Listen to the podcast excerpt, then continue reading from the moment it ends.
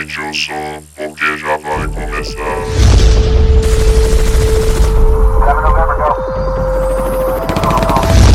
Distopia rastreada.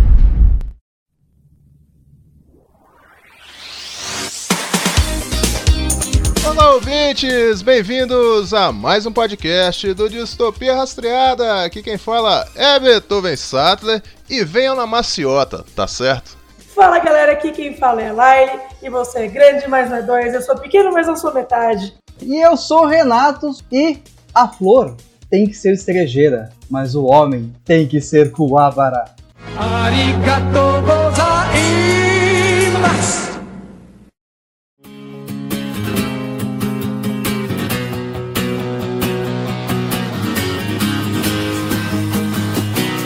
Bem-vindos a mais uma leitura de recados. Aqui quem fala é Beethoven Sattler e hoje está aqui comigo. Tio Elbert, E aí, tio Elbert, tudo bem? Como anda as modas por aí? final de férias, né? Aquela coisa assim um pouco depressiva e ao mesmo tempo é renovado. Porque fazer o que, né? Tem que trabalhar. Então vamos nessa. 2024 agarrado no serviço e agarrado com distopia rastreada. É isso aí, cara. Mais um ano, né? Gente não pode ficar parado. então, cara, nosso último episódio foi o episódio 87, Eric Garcia. Foi nossa primeira entrevista do ano, cara, muito bacana. E o Eric, pra quem não sabe, ele é editor da Panini, ele trabalha pra Panini do Brasil aí, que publica histórias da Marvel e da DC, cara, e diversos outros títulos aí. Mas ele trabalha dentro dessa área da Marvel e DC. Foi um papo bem bacana, cara. Confere lá. Sim, foi um papo muito bacana. Sempre nas entrevistas a equipe do Distopia é reduzida para poder exatamente entrevistar. Nós não somos Fausto Silva, então a gente quer ouvir o que as pessoas têm a dizer. Né? Mas eu tenho algo a dizer sobre o Eric. Ele é muito fresco. Banheiro é um bom lugar para ler gibi. Ai, ai, cara. Essa parte foi muito engraçada mesmo, cara. Porque no- normalmente a maioria das pessoas não tem muito tempo para poder parar exclusivamente para ler quadrinhos, né? Às vezes é o único momento que a pessoa tem ali, né? Eu- aliás, eu tenho até o gibi que eu compro para ler no banheiro. Porque, né, você não vai levar um capa dura, uma história densa, um Alan Moore, pra ficar lendo no banheiro. Isso, isso é meio complicado. Mas revista de terror, histórias curtas, principalmente as nacionais, que são as que eu mais gosto, eu adoro ficar lendo isso no banheiro. E esse episódio teve recadinho, né, tio Albert? Diz aí. Sim, nosso ouvinte Júnior escreve: Parabéns pelo cast. E eu também tenho sinto falta do formatinho. Obrigado, Júnior. Eu também sou um que sinto falta do formatinho. Principalmente eu sinto falta de ter dinheiro para comprar tudo da Marvel e DC, que o formatinho possibilitava. Mas hoje em dia as coisas são diferentes, independente do luxo ou não as coisas são nichadas, então menos exemplares, lógico que o valor ele aumenta. né? Mas é interessante também que existe alguns formatinhos. A Panini mesmo lança um, lançou alguns. Problema desses que caem um pouco no formato kids, mas tem um que adapta uma história radiofônica do Super-Homem, Super-Homem contra Ku Klux Klan. É bem bacaninha, bem divertido de ler. É isso aí, Júnior. Valeu. Continue ouvindo a gente e manda mais recadinho que a gente vai ler por aqui, hein? Vamos esperar, hein? E pra você que não tá ligado na novidade, o Distopia agora em 2024 vai se tornou quinzenal, ou seja, teremos dois episódios por mês, que são divididos em entrevista e episódio regular. Então fique ligado aí, hein? Você que não segue a gente, trata de seguir aí das cinco estrelinhas pra não perder nada, cara, esse ano. Então, você que está nos ouvindo aí, que nos acompanha ou caiu de paraquedas aqui nesse episódio, saiba que o Distopia Rastreada tem um Instagram, é arroba Distopia Rastreada Oficial. Cara, lá nossa rede social mais ativa, você vai encontrar posts muito legais, os top 5 da vida aí que o pessoal gosta muito. Tem o quadro também de filmes de ação, Porradaria Máxima. Não só ele, tem outros vídeos também. A gente sempre tá criando conteúdo novo por lá. E você que nos acompanha, que gosta do nosso conteúdo, a gente tem uma novidade, cara. Você pode apoiar a gente de duas formas. Uma é pelo apoia.se barra distopia rastreada. Ou pelo nosso Pix, que é nosso e-mail, apoiadr.hotmail.com. O que você achar mais prático, cara? Você pode apoiar a gente a partir de dois reais, que já vai fazer uma diferença gigantesca pra gente. Então cola com a gente aí, cara. Quanto mais apoio a gente tiver, mais conteúdo bacana a gente vai estar tá fazendo. Então fiquem agora com o episódio 88 Yu Yu Hakusho Live Action. Então, até a próxima. Valeu! Até mais, meus amigos, e vida longa ao Distopia Rastreada.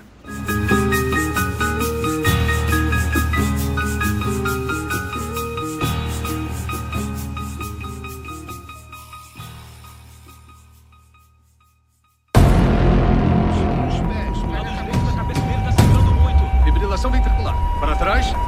Está tudo pronto? Tudo pronto. Desfibrilador. Pronto.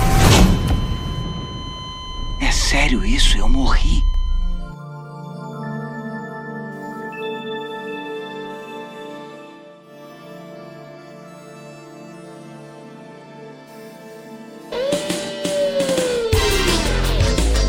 Então, cara, Yu Yu Hakusho é um live action produzido pela Netflix que foi lançado agora no finalzinho de 2023. Ele adapta o mangá homônimo, né, ou seja, do mesmo nome, de Oshiro Togashi, lançado originalmente lá em 1990. Então, vamos lá. O professor Takenaka tá chamando você na sala dele. No mínimo deve ter aprontado alguma coisa pra ter sido chamado lá. E se você não for, eu vou levar a culpa por ser a representante da turma. Eu acho bom você ir antes que eu me aborreça com você, ouviu? Você me entendeu? Ah, é branca. Mas tá meio suja.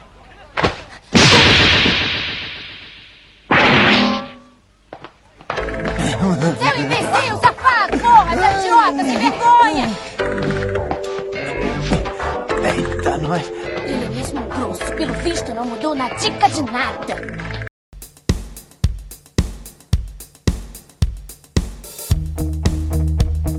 Então, cara, falando um pouco do mangá, né, antes de entrar propriamente na série, esse mangá ele é relativamente curto. Ele foi publicado originalmente no Japão em 19 volumes pela editora Shueishima no ano de 1990. Já no Brasil ele demorou bastante tempo para chegar. Ele chegou pela editora JBC em 2002 e a história foi dividida em 38 volumes. Aí você já vê como é que é brasileiro, né, cara? Vamos fazer o negócio render. Transformar 19 em 38. Sensacional, né? E esse mangá ele foi republicado em 2014 pela própria JBC, só que na quantidade original de 19 volumes, como foi no Japão, né? E cara, um fato curioso é que o anime chegou ao Brasil antes do mangá, lá na extinta rede Manchete nos idos de 1997. Já nem sei dizer. Hakusho, especial com uma hora de duração. É o máximo. Nesta sexta, seis e meia da tarde. E eu tava lá. cara, Tava lá no dia. nós Pois é, estávamos lá lá, também. né? Pela idade da galera. muito lá. Era fantástico que a gente tinha, a gente sabia exatamente a hora, cara. Era sempre depois da novela da minha mãe, tinha que bater o cartão pra ir lá pra assistir o Yu Yu Hakusho. Engraçado que o Hakusho ele surgiu, no- ele veio pro Brasil né, no finalzinho da vida da Manchete, né? Porque a Manchete em 97 ela já tava falindo, né? Praticamente falida. Já tava mal das pernas, porque assim, a manchete ela bem trouxe assim, né, muita coisa de do Japão, né, muitos produtos japoneses, tokusatsus, é, é, Sailor Moon, que é um, um- um anime que eu descobri recente que as autoras odeiam o anime, porque foi feito com o estúdio B e tal, mas ele veio nessa saga, cara, de, de animes de combate, né, esses shonens bem focados pra lutas, né, poder e tal, enfim, pra competir aí no mercado com Dragon Ball, Cavaleiros do Zodíaco aqui, né. Só que ele tinha um, assim, um nível de violência muito maior do que os outros. Não que os outros não tivessem também, né? Mas o principal é, diferencial do anime na época, né? Da história, né? De Yu Hakusho é que o protagonista morre no primeiro episódio. Então você fica assim, tipo, cara, como assim? Vocês acabam de me apresentar a história, o protagonista morre. Mas tem toda a explicação, o, o enredo é bem bacana, né? E foi importante você mencionar aí Cavaleiro do Zodíaco e Dragon Ball, porque quando Yu Hakusho chegou ao Brasil, Cavaleiro do Zodíaco já era consolidado, porque o Cavaleiro do Zodíaco chegou em 1994, bem antes. Então já tinha uma base de fãs gigantesca, cara. Isso não foi empecilho pra galera gostar de Yu Hakusho, porque já fomentou aquela, aqueles espectadores que gostavam do desenho japonês, né? Ninguém falava anime na época, isso aí foi um termo que foi adotado muitos anos depois, né? Muito tempo depois, a gente só jogava, chamava de desenho de lutinha. Acho que, eu acho que o termo anime, essas coisas, começou a vir mais quando começou a ter mais eventos. O público começou a ficar tipo, maior e mais, entre muitos aspas, não me matem, enjoado.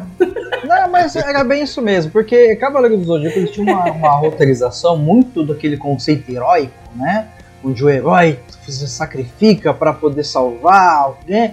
E tinha uma galera que achava isso um porre. E aí, quando você vê que o protagonista do anime é um marginal, nessa época tava chegando muita coisa, né? Muita coisa. E, e o Hakusho ele não morreu com a manchete. Ele foi transmitido anos depois por diferentes emissoras, né? Como a Bandeirantes, a Rede TV, a Cartoon Network e várias outras aí. Eu cheguei a rever na Band na época, porque a Band era uma loucura, cara. A Band, assim, todo canal de TV aberta tinha seu programa infantil, né? Só que a Bandeirantes, ela usava muito no quesito desenho japonês. Ela trazia muita coisa e passava a noite, né? Band Kids, ele durante muitos anos ele passou a noite. E era uma cartela gigante, né? Tem uns animes assim que ninguém lembra, por exemplo, o Buck. Que eu comentei no, num episódio de Delírio Coletivo, que, cara, realmente É, isso aí eu ninguém, só conheço por sua causa, assim. ninguém sabia do E anime. ainda acho que só você conhece. o Buck eu lembro da abertura, já é muito assim. Era um Pokémon de baixo orçamento que era muito engraçado, cara.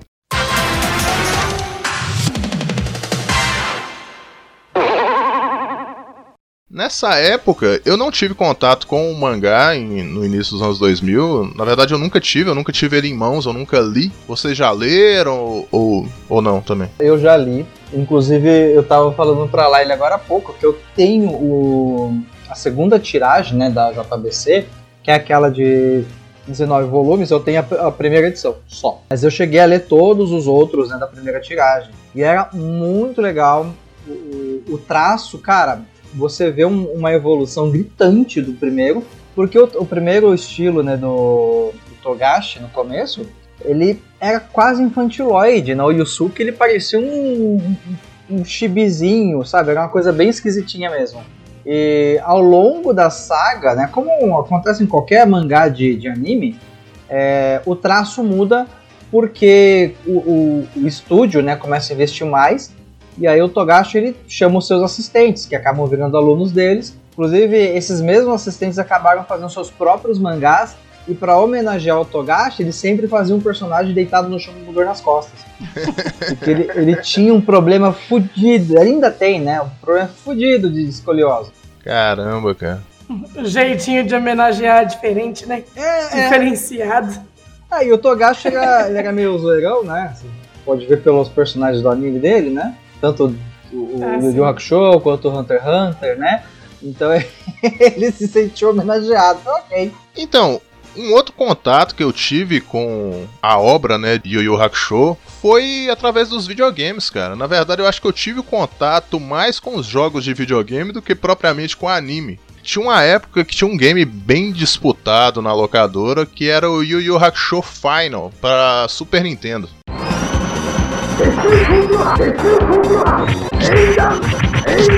Um dos primeiros videogames de anime. Não tinha nem Cavaleiros do Zodíaco. Então, Cavaleiro do Zodíaco, se eu não me engano, ele saiu pro Nintendinho, mas não era tão conhecido assim, porque Não muitos era, saíram só no era. Japão, né? Era de lei, assim, era lugar. Quando tinha para disponível, porque era muito disputado no locador local lá. É, era Yu Hakusho, e Tartarugas Ninja. E esse game ele é do, do final ali da vida útil do Super Nintendo, né? O Super Nintendo já tava saindo de linha. E era um jogo muito bem feito, né, cara? Ele é de 95. É, o PlayStation já tava chegando ali, né? O PlayStation é de 96. Então esse game ele tem um, um diferencial que é o quê? Cutscene, especiais pra caramba. Tipo assim, ele é limitado hoje em dia, se for olhar, mas pra época ele era um jogo revolucionário, assim, pela quantidade de coisa que ele tinha. E tinha um porém, né? Ele tava todo em japonês, né? Ele chegou aqui o Brasil graças à pirataria, né? A gente tinha que ficar adivinhando o que que tava ali no menu, né? Era uma loucura. Sim, a gente tinha que aprender japonês na marra pra poder fazer as coisas. a gente nem sabia, a gente sabia onde estavam os comandos. Só. É, mas quantas coisas nessa época a gente já não, não jogava, mesmo sem ser japonês, inglês mesmo. Falar, ah, mas inglês dá pra entender. Porra nenhuma, quando a gente era criança era tudo na base do confia. É, a tentativa Então, e erro. inglês, japonês, Era- não fazia diferença Se nenhuma. ficou Tinha, verde, tá certo, jogava. né? Exato, era Exato. tentativa e erro mesmo. Quantas vezes o- os RPGs da vida, né, a gente tinha que ficar, sei lá, imaginando a história, porque não dava, era tudo legenda, não tinha. Mesmo se tivesse áudio, né, era tudo em outro idioma. Eu acho que o único jogo de, do Yu Yu que eu joguei na minha vida foi um do, do PS2. Ah, Agora o- no nome Yu Yu Hakusho alguma coisa, não lembro, era um de lutinha, tipo.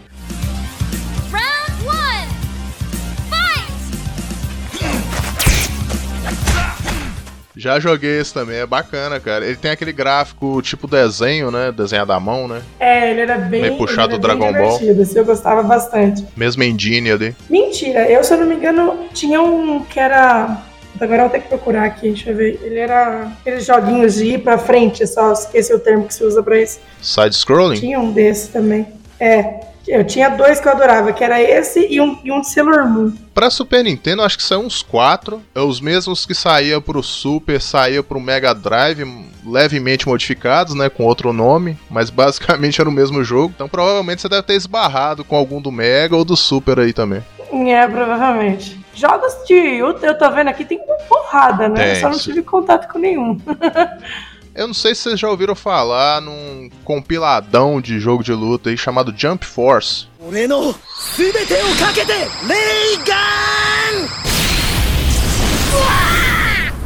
Que ele traz os protagonistas aí, inclusive do Yu Yu Hakusho, pra dentro de um game de luta só, né? Foi produzido pela Shonen Jump aí, que é a dona dessa galera toda. Então você vai ver Goku, Seiya, Naruto, tudo misturado aí. Tudo junto e misturado ali. É maneiro, os gráficos são bem interessantes também, eu cheguei a ver algumas coisas. É, eu jogaria só pra poder descer o sarrafo no, no- na galera. Nossa, eu jogaria só pra descer o sarrafo no Seiya. Que protagonista. Ah!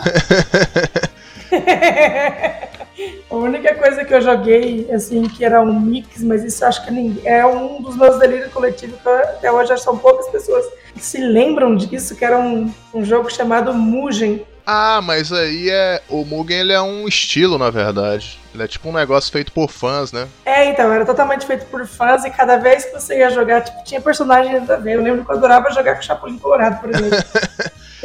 Tinha, o Garibaldo, cara. é, então. Mas era massa, era muito massa. Yusuke Urameshi. O buraco está se alargando demais. Com certeza tem alguém por trás disso. Seu primeiro trabalho como detetive sobrenatural. É uma condição muito boa para recusar, não acha?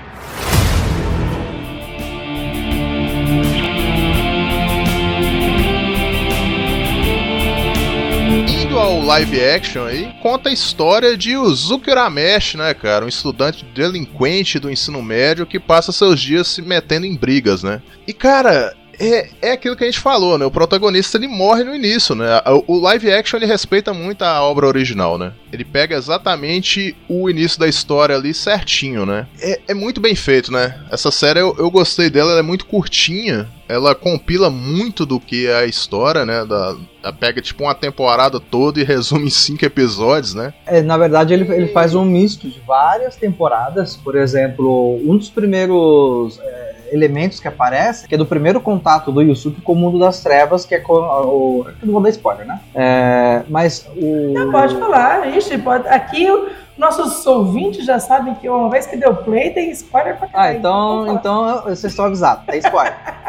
O inseto sobrenatural, o inseto das trevas, ele é do arco do Suzaku, que é o cara que tinha aquela flauta, que dominava os insetos, que queria dominar o mundo dos mortais porque eles não conseguiam passar pra cá. Então essa foi a primeira coisa que eu bati e falei assim, nossa, será que vai ter o Suzaku? Não. Mas ainda assim foi uma referência foda. E cara, live action normalmente tem a má fama de ser uma parada mal feita, né? Feita às pressas, de qualquer jeito, é um cara que não leu a história. E desde o live action do Samurai X, que na verdade foi uma trilogia de filmes, que eu não vi uma parada tão bem feita. Porque essa série, ela. Ela não perde tempo, né, cara? Ela é ação do início ao fim, tem umas curvas dramáticas que passam rápido assim, mas. Sim, eu, eu acho que essa muito, que é a grande vibe. É, eu acho que essa grande vibe de assim, o anime ele já é um anime de combate. A série tem poucos episódios. Ficar enrolando muita. Cara, não dá. Se fosse uma coisa que assim, vai garantir pelo menos umas duas temporadas, até dava para fazer uma, uma, um dramalhão e tal. Mas eu gostei porque eles realmente deram foco no, no senso de urgência. Então funcionou, porque o Yusuke realmente não teve tempo de aprender as coisas, então ele foi aprendendo durante. E isso eu achei bem legal, que ele realmente teve que se virar para aprender a fazer as paradas. E muito dos, dos elementos dos próprios personagens foram bem encaixadinhos para a trama rodar. Sim, cara, e óbvio, né? É uma adaptação de um anime, né? De um mangá. Então, lógico que tem coisas caricatas, né? Por exemplo, a roupa da galera, o cabelo, não tem como fugir, né? E o Hakusho não dá pra ser realista, entendeu? Exato, a galera reclamou muito do cabelo do Coabara. É isso que você ia ah, falar? Mas, mas é que assim, não dá para usar o cabelo original porque é um cabelo muito anos 80. Faz sentido o cabelo dele ser uma coisa um pouco mais atual. É, o pessoal reclamou muito do visual do Quabara no geral. É, mas, cara, eu vi o Quabara ali. Ah, o, o é personagem. É eu, eu gostei pra um cacete. O espírito dele tá ali, assim. né? Eu não entendi por quê. Eles fizeram o cabelo do Riei, fizeram do Yuzuki. Fizeram do Kurama assim, é mais ou menos, né? Aí eles metem o cara loiro, é cara. Tá. O, cab o cabelo do Cobra, ok, que tipo, ele não tá ruivo. Mas assim, o cabelo do Cobra no, no live action, ele tá exatamente a mesma coisa do anime, só que ao contrário. Em vez de ver ser aquele, aquele dobrado pra frente, eles colocaram para trás. E assim, tá igualzinho, tá perfeito. Eu acho que foi escolha, você sabe de quê? De cor. Porque cada um tá uma cor ali, vocês repararam isso, né? Essa linguagem de cores aí. Sim. O Zuki verde, ah, o Rei foi, né? preto, né? o Kurama vermelho ou rosa. É, mas essa, essa foi a grande marca do anime. Mas o isso sempre foi muito característico isso, deles, né? Sempre foi característico do anime isso. Né? É, o, primeiro, o primeiro grande arco, que é até o, o Torneio das Trevas, eles sempre deixaram claros quais são as roupas que eles usam, né? O Kurama sempre usou tons de vermelho e rosa, o Rei Preto mas quando começa o Torneio das Trevas mesmo, que eles variam no figurino. No caso do, do Kurama e do Riei, faz sentido eles serem mais exagerados porque eles são yokais. Enquanto que o, o Yusuke e o Kuwabara, eles são humanos. É, o Yusuke ele, ele, tá, ele tá sempre de uniforme escolar, né? E o Kuwabara é aquele look do, do humano. o que eu achei incrível, que ele tá igualzinho, cara. O jeito de andar do Kuwabara. Exato. Eu, quem falar mal do Kuwabara vai ter que se ver comigo porque eu amei ele. Exato. O Quabara me comprou muito, cara, porque o jeito de, do, dos dois andando é, é, é muito a vibe do anime, do, do, do, do mangá também. E assim, não explica no, no, live action porque o uniforme dele é diferente, mas é porque o Quabra é de outra escola. Então ele só é, então. vai para aquela lá porque tem esse lance das rivalidades das escolas, né? Pra quem já viu Tokyo Revenge é, ou do outro... do inimigo dele, né? É, então. Mas vamos, vamos também deixar enaltecido aquela voadora de quermesse que, que o Yusuke dava com a... Aquilo Nossa, foi a parada na hora que, que Na hora que eu vi isso na live action, eu fiquei. Eu falei, é nada, maluco, é nada. Incrível. Aquilo é lindo. Eu assisti o primeiro episódio e falei, ok, eu vou assistir aos pouquinhos. Não, foi inteiro. Eu falei, foda-se, vou assistir todos.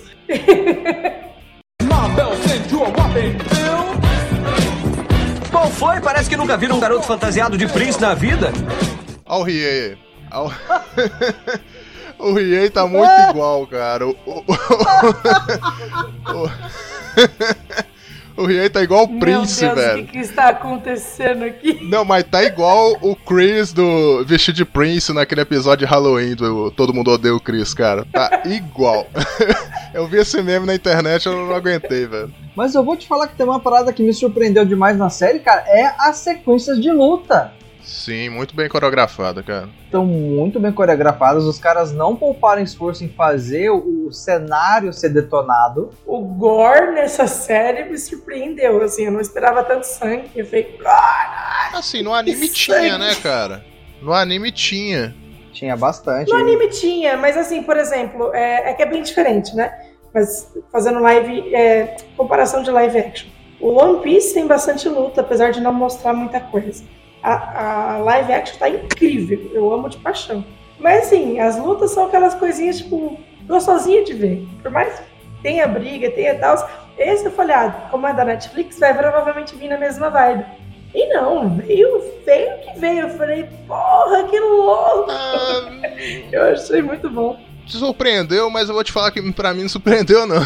Porque eu, eu já tava meio que acostumado com, com o anime. O anime é violento pra caramba, cara. Eu entendo a adaptação e o tal. anime, sim, por isso que eu falei. me- Ma- me surpreendeu, Não, mas é porque é baseado, né? live. Acaba pegando o, o clima, né? Uma coisa que não tem do, do anime, do mangá, que seja, né? Da obra original, é o humor exagerado, né?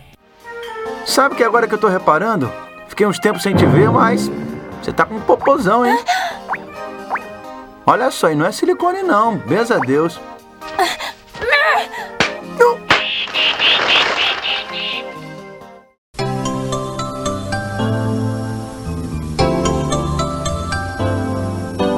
que é muito presente no- nas outras obras, e aí foi meio que omitido, sabe? Por quê? Porque pouco tempo, né? É o que a gente falou no início.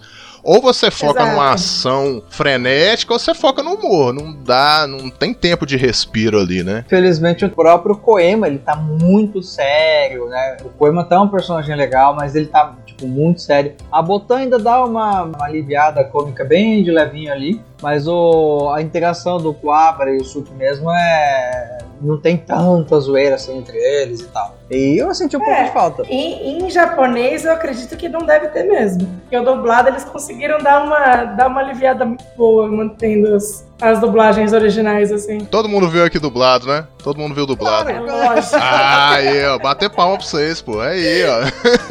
Fazia muito tempo que fiz questão de ver dublado uma obra, cara. Porque vem o elenco original do anime, né? Isso é muito maneiro, cara. Exato. É Cê- muito incrível. Você ouve ali aquela vozinha, você fala, hum, cara, aí, ó, a voz do cara do anime, que massa. Exatamente. E, e eu acho que, assim, pra muitas live actions, seja lá do que for, eu acho que é isso que falta, assim. Muitas vezes, por mais. Ó, por exemplo, uma live action que eu odeio, odeio, odeio, é do Rei Leão. Detesto. Se eles tivessem colocado as mesmas vozes em dublado, eu acho que eu apreciaria um pouco mais. Só pela, pela vibe. Mas e quando eles fizeram do, esse do Yu Yu, que eu descobri quando tava pra lançar, o Renato que me contou ainda. Nem sabia que tava sendo produzido. Aí na hora que eu vi que tava sendo produzido, que eu vi o trailer, que eu vi que eram os mesmos dubladores, eu falei, ah, é nada. Eu falei, maluco, que coisa linda.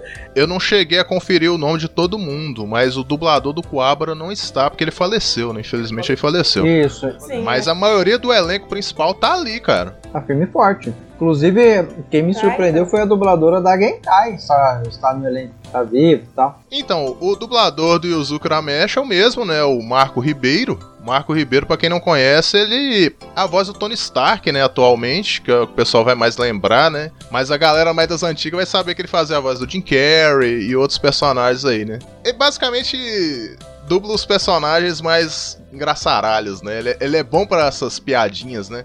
Por que, que essa dublagem veio? Porque eles adaptaram muita coisa na época.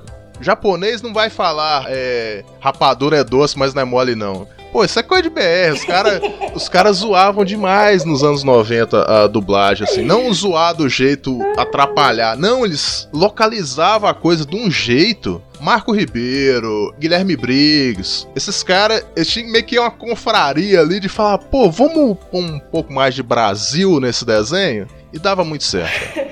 Os diretores não, não se importam, né? Tipo, ah, não, é qualquer coisa, só dublei. Aí os caras falam, pô, uma oportunidade, vamos fazer um negócio. Eu acho que quando eles fizeram a dublagem do Yu Yu, eu acho que eles nem estavam esperando que tivesse uma repercussão tão grande. Então deve ter sido um pouco livre, por causa que eu acho que as dublagens, ainda mais um pouco mais antigas, assim, elas eram mais chatinhas, assim.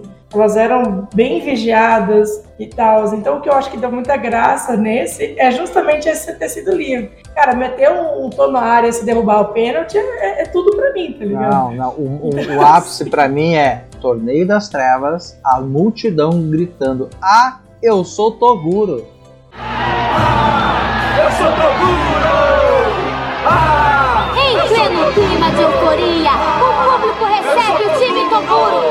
Torcida inteira vibra com a entrada do time.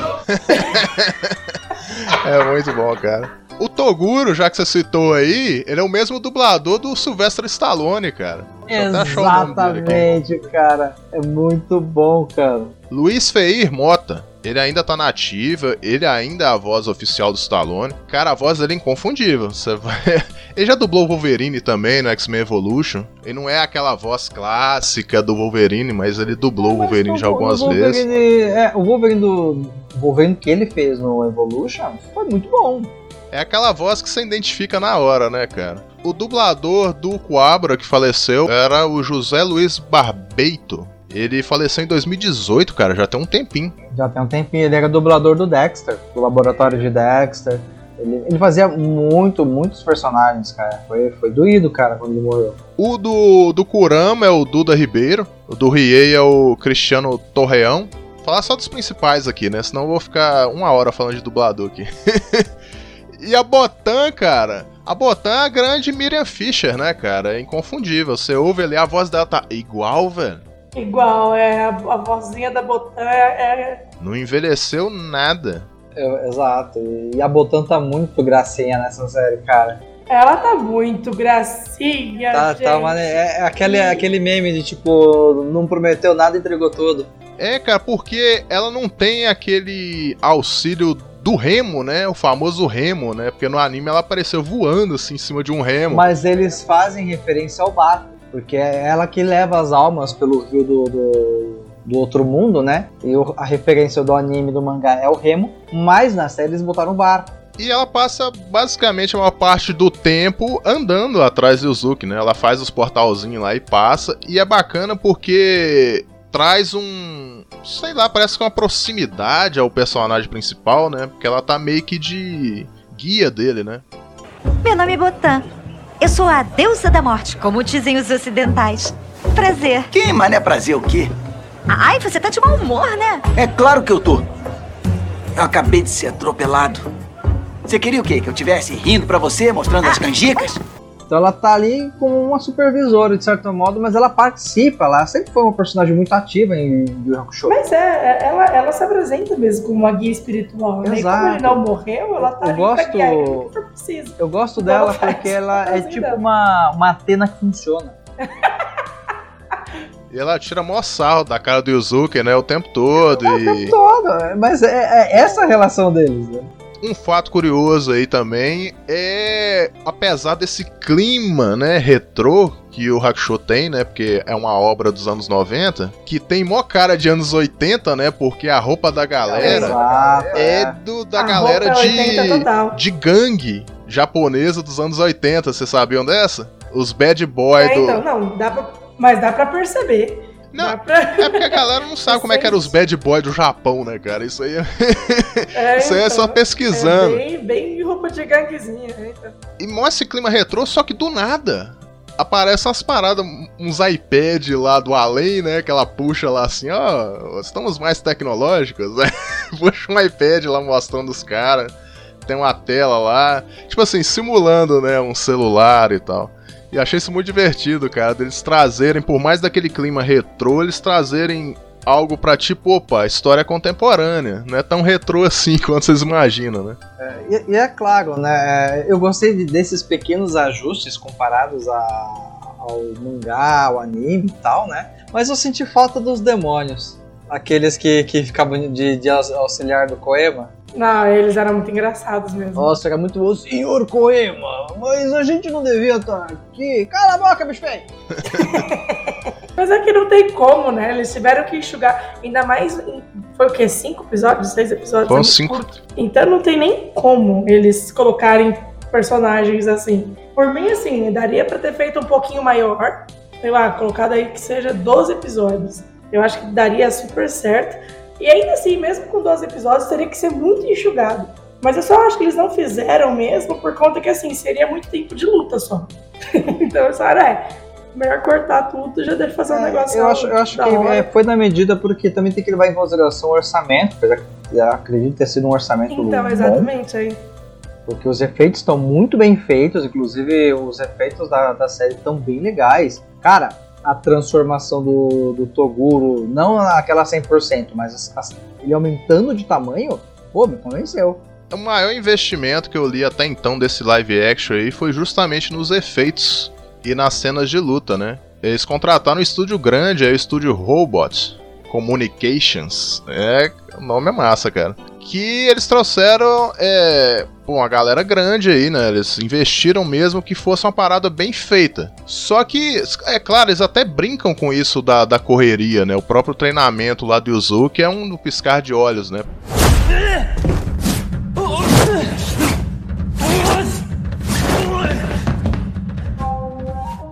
Poderia durar uns dois, três episódios? Poderia, mas, né? Tinha aquele senso de urgência, né? É, mas é exatamente, não precisou, essa é a questão. Deu pra passar o, a história no, no geral sem precisar fazer muito longo. E é aquela coisa, igual, igualzinho novamente com One Piece. Te prendeu, gostou da história? Vai assistir o anime, cara. Quer ver tudo? Exato, Assiste exato. é. O próprio colégio, ele passa muito rápido, né? Ele é bem on passant mesmo. Se você vê, tinha muita cena no colégio, né? Muita cena de humor, né? Que acabou entrando na tesoura aí, né? Até a personagem lá, a. Como é que é o nome dela? Keiko, Isso, ela.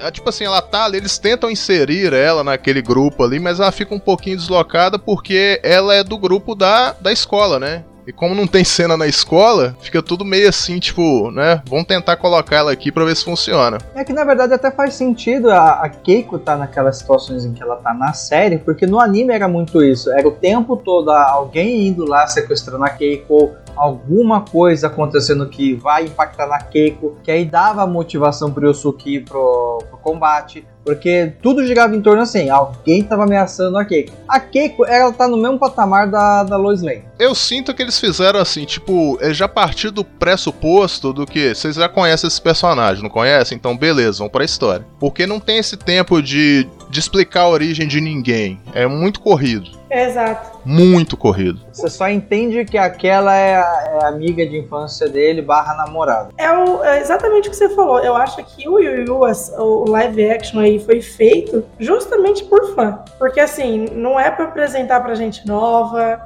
Até dá pra você assistir, tá lá. Conteúdo tá lá. Mas novamente, tipo, gostou? Não conhece? Vai assistir o anime. O próprio torneio, cara, ele em comparação à, à obra original é muito suprimido, né? Porque eles acabam Nossa, fazendo que o, 100%. que o torneio seja. O que, que acontece? Eles partem da, de uma rápida apresentação do Yuzuki, como ele virou detetive sobrenatural. Ele se vê numa situação de tipo, pô, ele não era o escolhido pra situação, né? Ele meio que se enfiou ali sem querer, né? A, a Botan até explica isso pra ele, né? Falou, pô, a gente não tava esperando você agora, né? Mas já que tá aqui, né?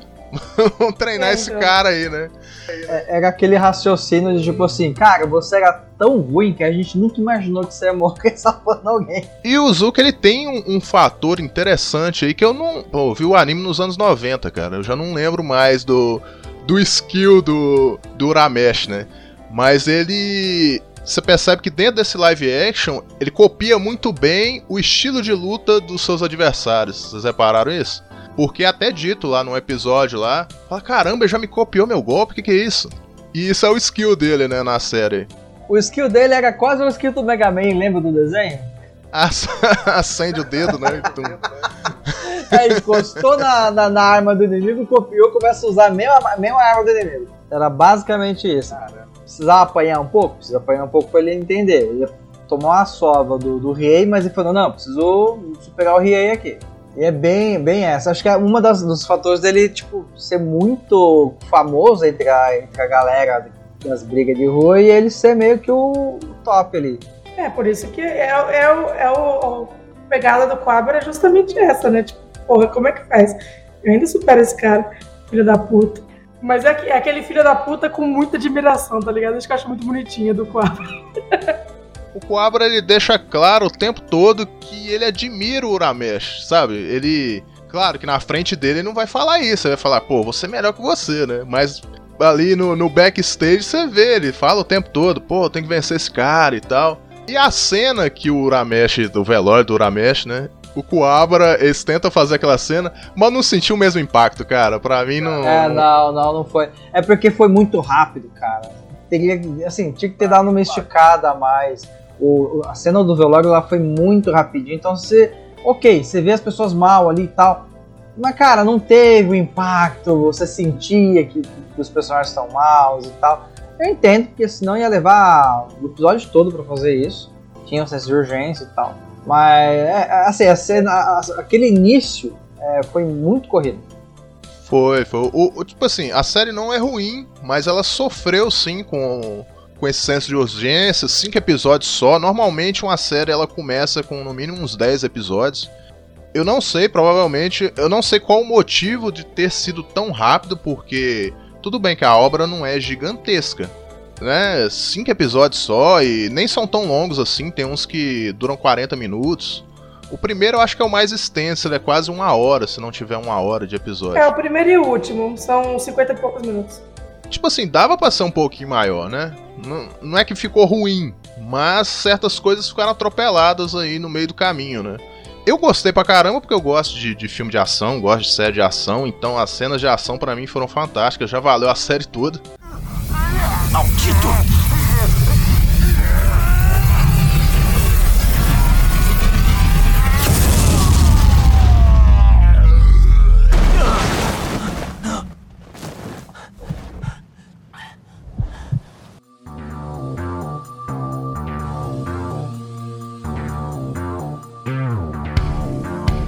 Resumindo o resumo que foi esse live action, né? Te apresenta o protagonista, o entre aspas antagonista, né? Que é o Kuwabara, né? Que acaba se tornando parceiro ali e eles se veem no meio do quê? A história gira em torno de abriu-se um portal entre o mundo dos homens e o mundo dos yokais na cultura ali do, na, na história, né?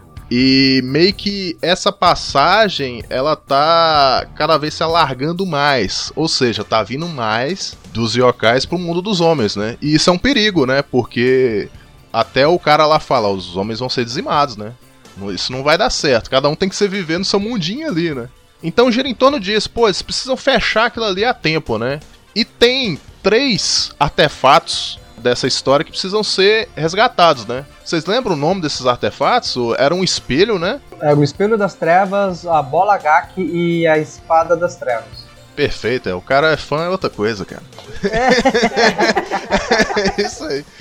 Eu tava aqui, qual que era o terceiro? Eu tô na minha cabeça aqui, qual que era o terceiro? Cada um tem uma função, né? O, o primeiro que é apresentado é aquela bolinha, né? Isso, a Bola Gak ela consegue extrair a alma de, de vítimas, especialmente crianças, né? E aí acabou ficando com o, o Oni Goki, que é um dos três, né? Que roubou lá do, no mangá, né? Foi roubado direto do, da sala dos tesouros do, do, do rei Ema Daio. Aí foi o primeiro grande inimigo, assim, do, do Yusuke, que quase matou ele na porrada. E depois, na sequência, tem o Espelho das Trevas, que ficou com o Kurama. E depois a Espada das Trevas, que ficou com o Riei. E cada um tinha um porquê. Isso me incomoda um pouco. Eu não lembro se o anime era assim, mas isso me incomodou um pouco. É. Ter que explicar o passado sofrido do vilão. Pô, todos eles tinham um porquê de ser mal. E isso me quebra, cara. Isso me quebra. Eu falei, não, cara, não. Tudo bem, eles querem que você é, tenha uma certa afeição por cada um dos personagens, mas não precisa forçar, né, cara? Até o Toguro, cara, teve que ter um passado triste. Eu acho que não precisa. Isso me quebra um pouco. O vilão não precisa ter um passado triste pra ser vilão, né? Mas mesmo na lore, no mangá, inclusive, o Toguro ele tinha de fato esse, esse passado. Tipo, ele, é, ele tinha discípulos, assim, ele, ele treinou no mesmo dojo que a, que a Genkai. Só que, o, por conta de um yokai, todos os discípulos foram mortos. Então ele decidiu fazer esses pactos, né, para se tornar um alguém forte. E aí ele ficou do jeito que ele ficou. É, mas assim, é muito passado por cima no mangá no anime. Então eles quiseram trazer isso. Precisava? Não. Porque o, o anime ele é muito assim, cara, tem um vilão. O vilão tem motivo pra ser mal? Não, ele só é mal porque ele é um yokai. Pra mim fica meio que um morde a sopra, sabe? E. Pô, os yokai não, os bichos sinistros, você tem que ter medo. Não, você começa a ter compaixão por todos eles. Tudo bem, um, beleza, dois no máximo, mas todos. Aquele negócio do Kurama ser filho de um. Nossa, cara, aquilo ali. Eu, eu acho que. A, a, não, mas a- que essa aquilo parte me faz- cansou, sabe? No anime e no mangá, a história do, do Kurama é verídica. Ele só pega o mesmo espelho das trevas. Isso no, no mangá e no anime. É justamente para poder salvar a humana que, que protegeu aquela forma mortal que ele assumiu. Que ele tinha saído, fugido do Makai, do mundo dos demônios. É, pra, porque ele estava sendo caçado e tal. Então ele veio pra Terra para poder se proteger, se recuperar e tal. Acabou roubando a alma de uma criança, ainda no, no- no ventre da mãe, e aí ele cresceu naquela figura que ele se tornou, aquele meio yokai. Então ele de fato usa o espelho para salvar a mãe dele. Então a- o, aquilo ali realmente é, é, é, é canon, aconteceu mesmo. É, mas o que realmente deu uma quebrada é o Riei não tinha por que roubar a espada. Pelo contrário, ele só queria roubar a espada para poder montar um exército para ele invadir o Makai, roubar um monte de coisa, montar uma gangue lá e é isso. Porque a espada tem essa habilidade. Se ele corta alguém com essa lâmina, é, essa pessoa que não é um yokai vai se tornar um yokai. Quem já é um yokai, ela pode criar né, o negócio que é conhecido como Jagan, que é aquele terceiro olho é, que ele consegue. Praticamente o olho de Tandera, aquele negócio lá. Ele consegue ver muito mais longe, é, amplia a, a- percepção dele, enfim. Mas a o, o Jagan ele conseguiu por outro meio. Aquilo foi a desculpa do roteiro pra série. Eu lembro que ele era o sinistrão, cara. Eu não, eu não lembro de, de porra, irmã, ir atrás de irmã. Eu falei, de onde que Não, tiraram esse negócio? tinha, eu não lembro é, disso. inclusive é porque realmente, igual você explicou, né? Não tinha, né? Não assim, a, a irmã dele de fato tinha, que é o lance do, do arco da mansão do Tarukani, que é aquele velho gordinho É, lá. então, tinha. Tinha, tinha. E era exatamente aquela lore, que a irmã, a irmã do gay foi sequestrada Nas pelo... lágrimas é a mesma coisa. Isso, foi a mesma coisa. Tinha esse lance da- do, do Tarukani, que é aquele velho lá de, de terno roxo. E aí ele de fato tava indo atrás da irmã dele, mas ele não ia revelar que era, irmã, que era o irmão dela, por conta do- da lore dele, que você só vai ver isso na terceira quarta temporada, quando eles aprofundam mais a lore do Riei. Mas o Riei, ele sempre foi um, yokai, ele é um yokai puro mesmo, diferente do Kurama que virou meio yokai, e o Suki também, né, no futuro, spoiler, é, e o Kuwabara que é humano ali. Mas o, o Riei, ele tinha essa, essa lore sim, mas no começo, o Yu Yu Hakusho, o Kurama era meio foda-se pra tudo. Mas na série eu achei bonitinho porque eles não tiveram isso também, assim. Ele não fala pra ela que é irmão. É, ele, ele, ele fala pro. Ele fala pra galera, né? Pra galera, mas pra ela realmente ele não fala, não. É, então. Eu, eu gostei muito do fator, tipo, não ser só treta constante, tipo, e ter Ah, os lorzinhos do, de cada personagem, porque eu gosto. Porque eu acho que se fosse só luta ia ser muito cansativo. Sabe aquela Nossa. bala que no início ela tá docinha, mas ela continua doce e enjoa? Pra mim bateu assim, cara. Ora, ora, ora! Já acabou com todos eles? Ah. Oh, coitadinhos! Oh, e aquele também! Esse é o meu irmãozinho.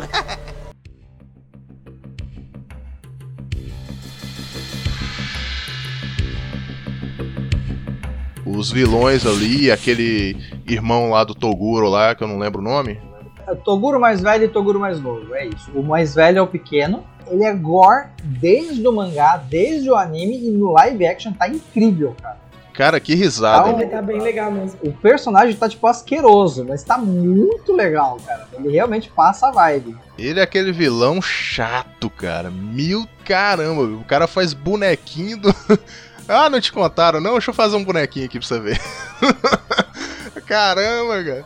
Ele chega num nível que o Toguro não aguenta. Ele mete um soco nele, o maluco decola, velho. Ele vai aparecer só na cena pós-crédito lá.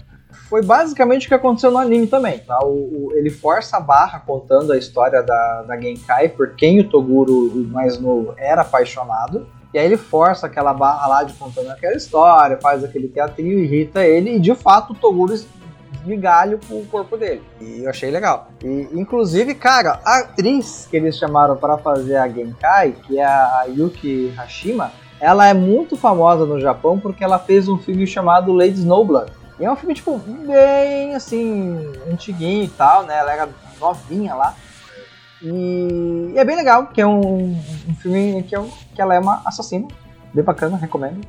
E eu achei legal eles trazerem ela para ser a Genkai. Eu falei, cara, que a caracterização de algumas é, mudanças, né? Como, por exemplo, o, os vilões, o Bui, que é aquele cara do machadão, o Carazo, que é aquele cara das bombas. A caracterização deles ficou legal. Eu, eu gostei dos combates também. O combate principal, que era o Yusuke e o Toguro, era o que eu tava mais na, na expectativa. Realmente foi bem legal, gostei bastante. O nível de destruição ali eu achei bem legal.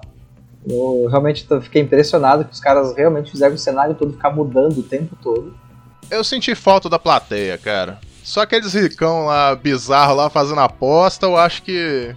É, então, eles fizeram uma versão, tipo, Squid Games lá, tá ligado? Os ricos pagam pra assistir um negócio e acabou. É, mas eu achei mas, que assim, pra, pra uma, uma adaptação de, de, de cinco episódios, tá mais que Tá bom, é, não, tá, tá, tá bonitão, deu, deu pra ver. Colocaram. Precisa de uma plateia gritando do, a musiquinha do Toguro. Ah, mas ah, pelo menos um mas... saindo correndo ali, ah, eu sou Toguro.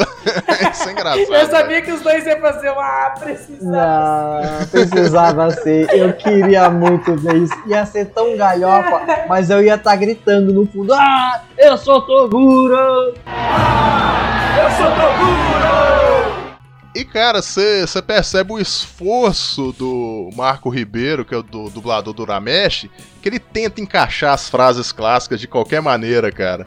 Não, eu achei maravilhoso. Isso é dedicação.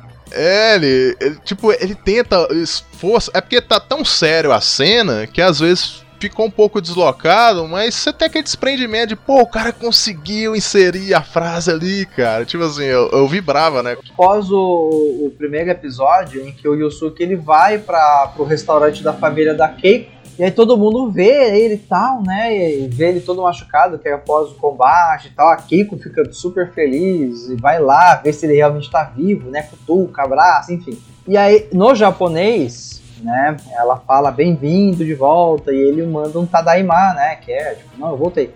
No português, né? No BR, ele manda, tô na área. Se derrubar é pena. Perfeito! Todo mundo adora uma boa aposta, não é? Você também adora, não é verdade? Eu quero continuar a gostar de apostar. Ah.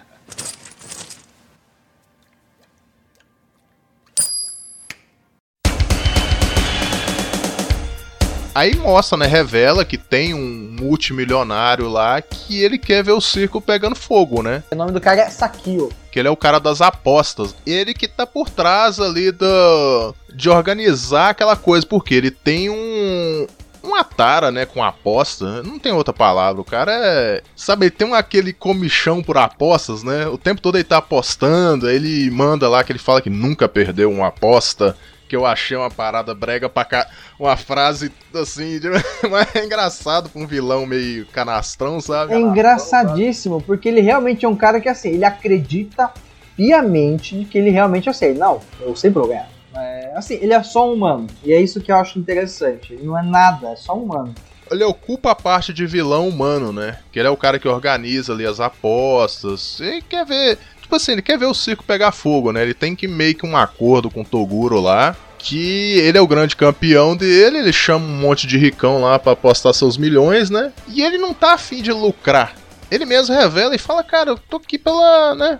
A diversão do negócio da poça, né? E ele queria ver o, o, portal mais aberto possível lá, né? Que é a passagem lá. E tem um negócio que eu achei um pouco too much da parte dele, que foi apontar arma na cabeça, né? Aquilo ali que eu falei, upa, é, é a parte que, tipo assim, o gore da, da série não me chocou.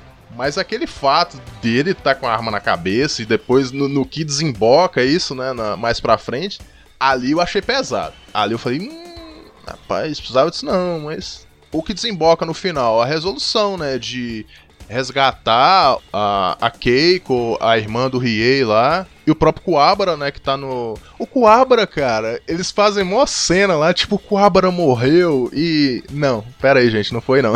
pera aí, pera aí. Ele é humano, mas. Uma coisa que me, chama a atenção no Coabra é o seguinte.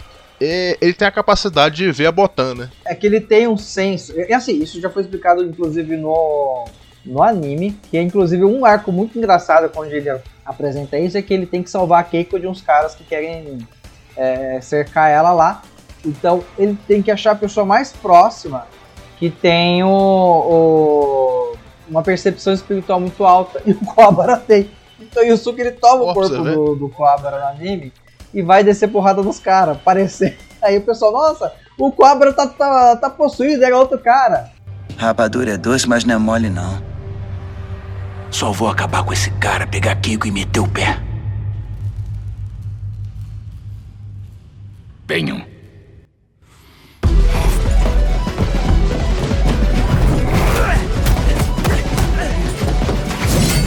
Um mini torneio, né? Não é nem um torneio, pra te falar a verdade. É um. A meia dúzia de, de lutas ali que acontece numa ilha, né? Não pode nem chamar aquilo de torneio, né? É até exagero. E aquele monstrinho Stranger Things ali, hein? Eu acho que eles aproveitaram o CGI de outra série aí, né? Ah, certeza, não duvido. Não duvido. Se bobear, você pode fazer alguma pesquisa dentro do estúdio você vai achar um monte ali. Cara, igual aquele cachorro lá de Stranger Things lá que tem lá na segunda ou terceira temporada, não lembro. É bem, é bem mesma vibe. Também. Aquele cachorro de Stranger Things, ele é tipo um vira-lata. Esse daí é tipo um pitbull dos, dos Demogorgon.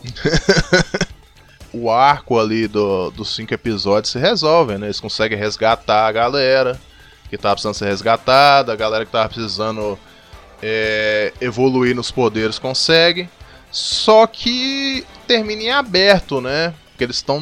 Eles saem da ilha e te deixa aquela pergunta, né? Será que vai ter uma continuação? Será que não? Mas eles se esforçam para fechar a coisa da melhor forma possível sem deixar pontas, né? Porque eu não vi ponta solta ali. É porque na verdade assim, boa parte dos, dos roteiristas eles fazem exatamente como a maior parte dos mangakas fazem. Né? O mangaka inicial no Japão, quando ele vai, ele tem a chance de poder publicar uma obra pelo por algum estúdio, ele tem que sempre fazer pelo menos é, 13 capítulos do, do mangá dele. Nesses 13 capítulos eles têm que fechar uma ponta pra caso não venda mais, pelo menos o mangá encerrou ali, acabou, foi aquela tiragem e morreu nisso. É, quando faz sucesso, aí eles compram mais 13 pro cara fazer uma próxima temporada, ver como é que flui, para daí investir pesadamente. Foi assim com Naruto, com Dragon Ball, Bleach, um monte de animes eles têm essa fase de testes, né?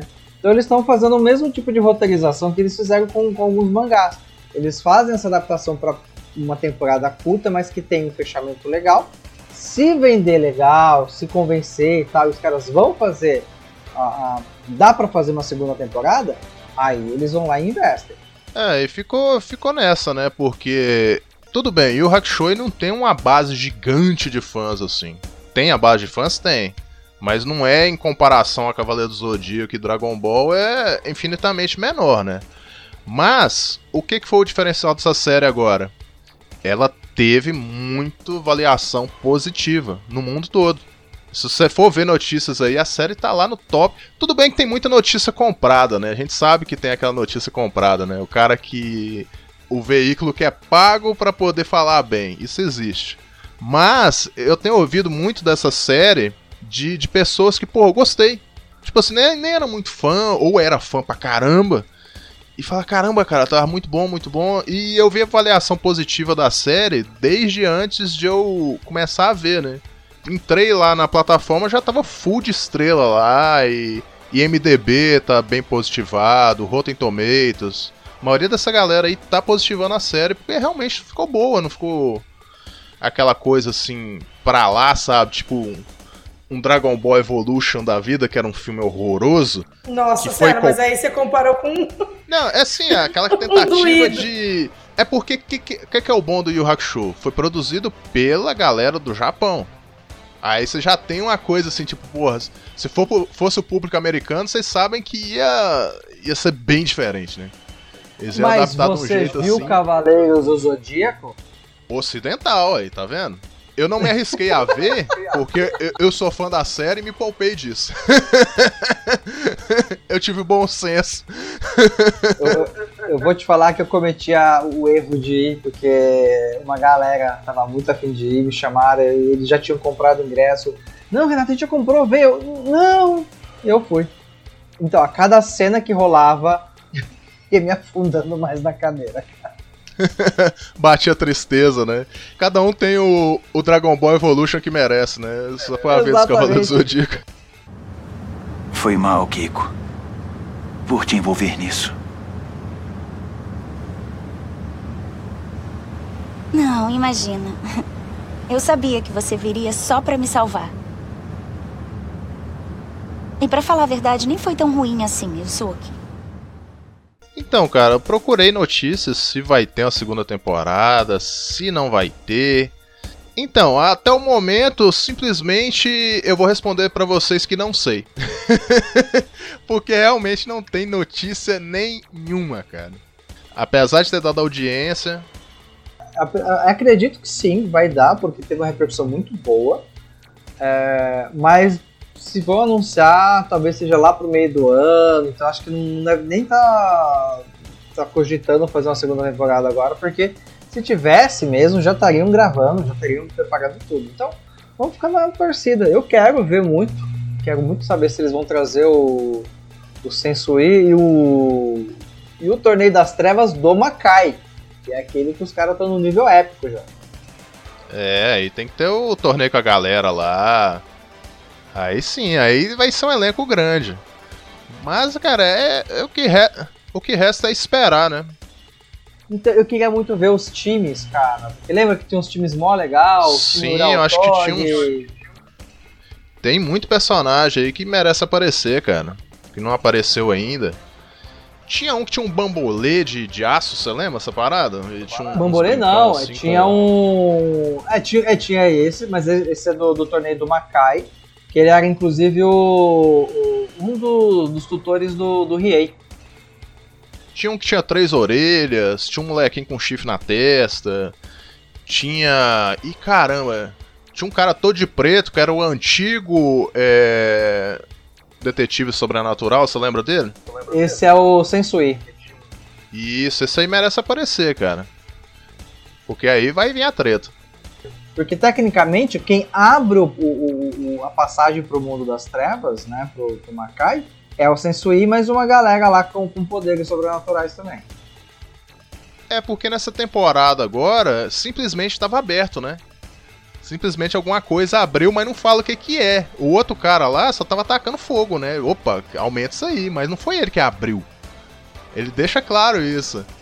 Ele só deu uma provocada, né? Mas é, talvez, se os caras forem espertos, eu espero que sim, eles possam fazer uma segunda temporada trazendo o Suzaku, que é o- um dos primeiros vilões, assim, grandes depois do, do que o Yusuke enfrentou. Que o, o, o Yusuke, o primeiro yokai que ele enfrentou foi o Goki, que é o cara lá que o demonião, né? O, aquele vermelho lá que roubava alma das crianças.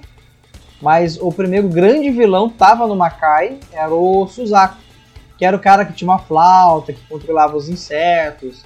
Ele tinha uns capangas que eram um um yokai de pedra, aí tinha um outro que era tipo um gato de, de tanga de texugo. a Então, eu imaginação acho- da galera era eu ótima. acho que né? eles foram espertos nesse ponto. Porque eu acho que eu- o que eles fizeram agora foi tipo um- um- uma, uma intro, tá ligado? Foi apresentado os insetos, foi apresentado o torneio do rolê todo ali, tipo, e os personagens, tipo, a lorezinha de cada personagem. Aí agora eu acho que provavelmente se for vir com temporada, eles vão vir com o torneio fodão igual era mesmo. Pela audiência tá dando dinheiro, com certeza vai ter continuação, né? Então, bora lá, né? Esperar aparecer, né?